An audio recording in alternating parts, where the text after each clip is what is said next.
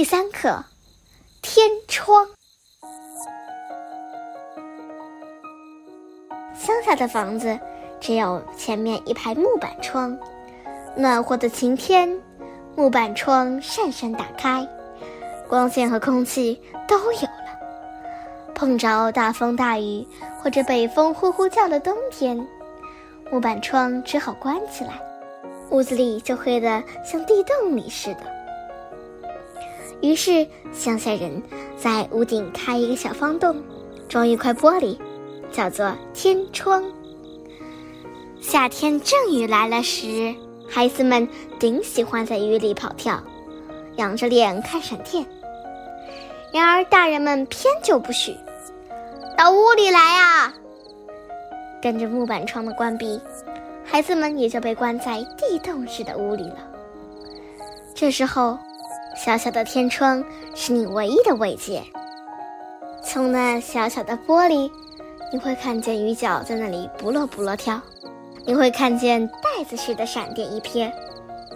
你想象到这雨、这风、这雷、这电，怎样猛烈地扫荡了这世界？你想象它们的威力，比你在露天真实感到的要大十倍百倍。小小的天窗。会使你的想象锐利起来。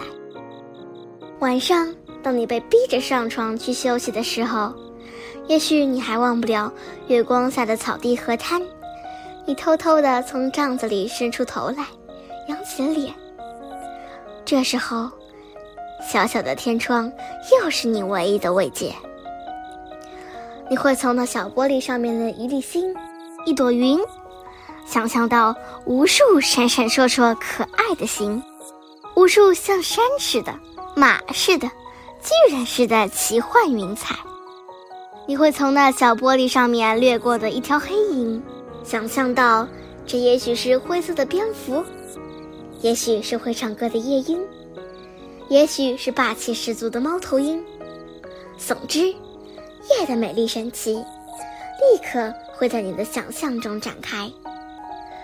发明这天窗的大人们是应得感谢的，因为活泼会想的孩子们知道怎样从无中看出有，从虚中看出实，比任何他看到的都更真切、更阔达、更复杂、更确实。